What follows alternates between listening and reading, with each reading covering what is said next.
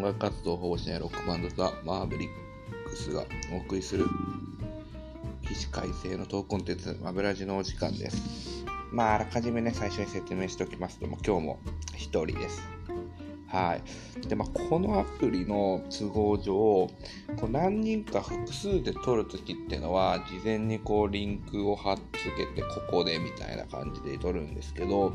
まあ、1人、あのそのリンクって、2人以上参加しないと機能しなくて、1人になると勝手にレコーディング終了しちゃうんですよね。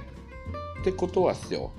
もともとこうやって今日収録しましょうかって誘ってでも、みんな出れませんってなった場合は、おのずと1人でスタートすることになるんで、まあ、こういう時にメンバーが後からひょこって参加したりすることはないんですよ。残念ながら。あの、なっちゃんとかと撮ってる時に、よしとくんが入ってきたりとか、稲が入ってきたりとかはあるんですけど、もう一人で始まった回は、もう最後まで一人で行くしかないっていうね。まあ、可能性としては、まあ、うちの子とかが、こうやって撮ってる現場に乱入とかしてきたりすることはあるかもしれないですけど、基本ないです。でね、まあ、今週何話そうかっていうと、特にないんですけど、もうこれで3週連続1人で撮ってるじゃないですか。で、なんか、結構 YouTube とか見てると、YouTuber って結構1人で喋り続けてる動画とか結構あるし、ね、なんか切り抜きとかゲーム実況しながら喋ったりとか、まあ、切り抜きとか、あれですよね、あの、僕好きなラッパー、呂布カルマっていう曲、まあ知ってる人は知ってる有名な名古屋のラッパーいるんですけど、あの人とかもなんか週に1回ぐらい、2時間ぐらいひたすら喋り続けるんですよね。まあといってもその YouTube のライブ配信とかっていうのは、まあその視聴者のコメントに答えてくる形だから、まあ話題にはた尽きないのかもしれないですけど、ねまあ我々マーベリックスがこうライブ配信をしたとてですよ。そんな知りたいことなんて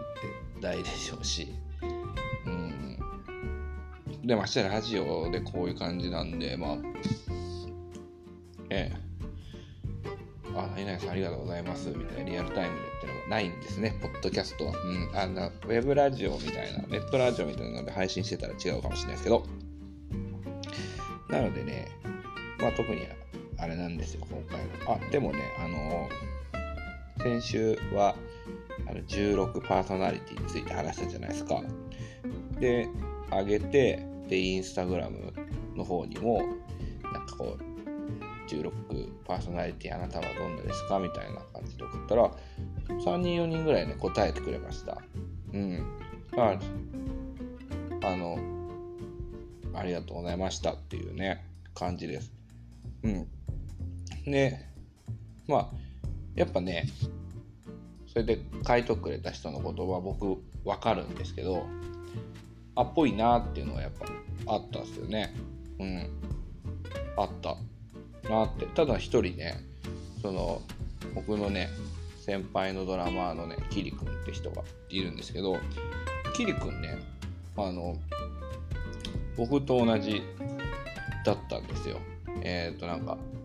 広報なんちゃらかみたいなやつですわ。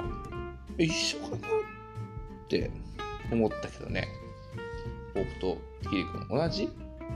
か？同じかと思ったんだけど、まあ、それはあくまでも主観でしかないんで、逆に第三者側から見たら、まあ、僕もキリ君も、同じっしょみたいな感じなのかもしれないなとは思いましたけど、まあ不思議なもんですよね。自分では全然多分タイプ違うだろうなって思うんだけど、これ一緒だったんですねうん。高校なんちゃらか？うん。まあいいです。あの、そうね。最近、うん、なんかな、結構、今も食べてるんですけど、だからチョンカキムチっていうキムチをね、最近でかいパック買って、結構毎日食べてるんですよ。うん、すごい、美味しくて、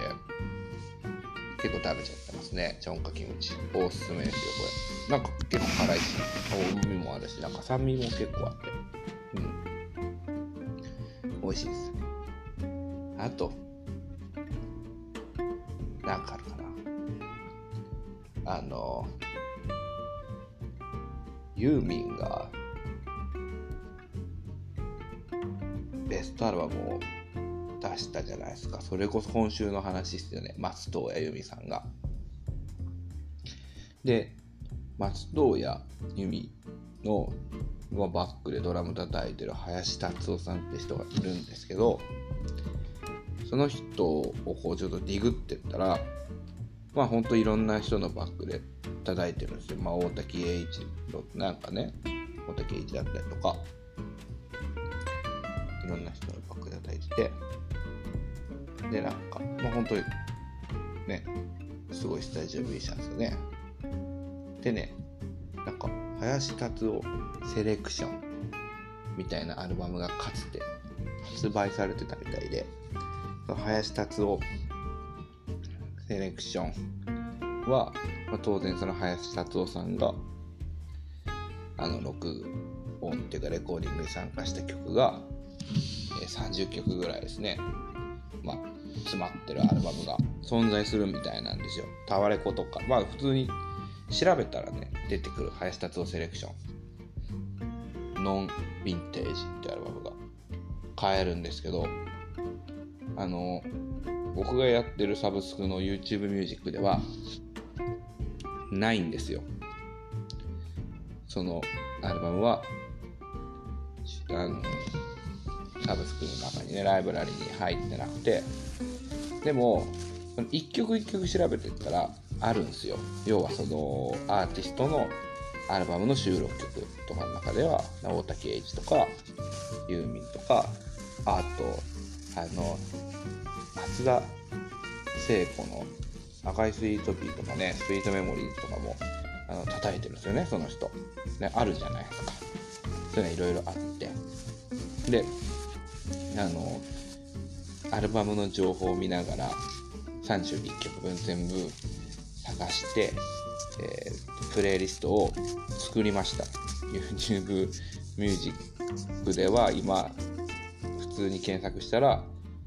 アルバムとしては出てこないですけど、プレイリストとしては、その31曲分ちゃんと収録した、収録したっていうか、ちゃんと曲目通りね、詰め込んだプレイリストを僕が本当にね、昨日ぐらいに作ったんですよ。だから、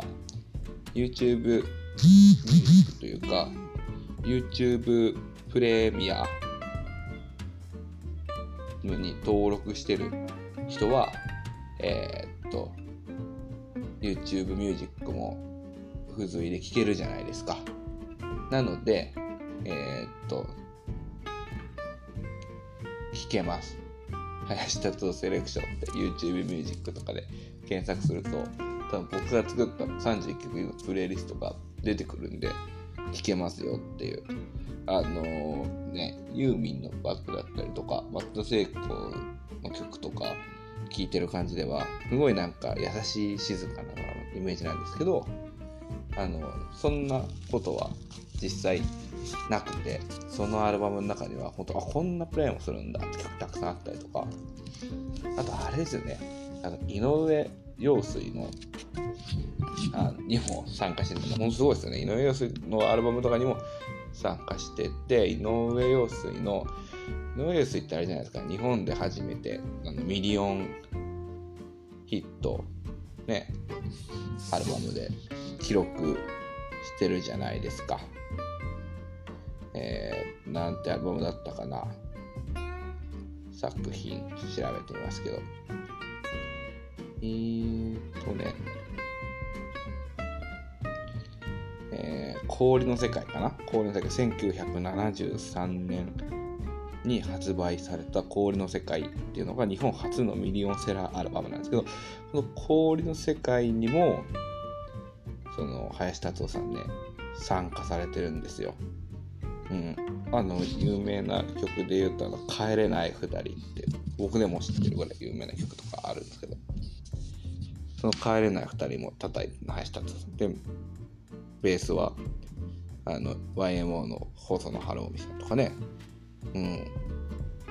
でシンセサイザー。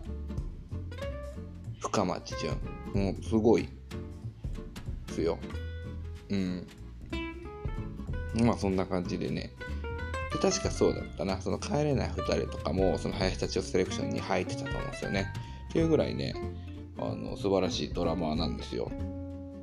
うん、そんなプレイリストをね、YouTube ミュージックの会員、サブスクやってる人は、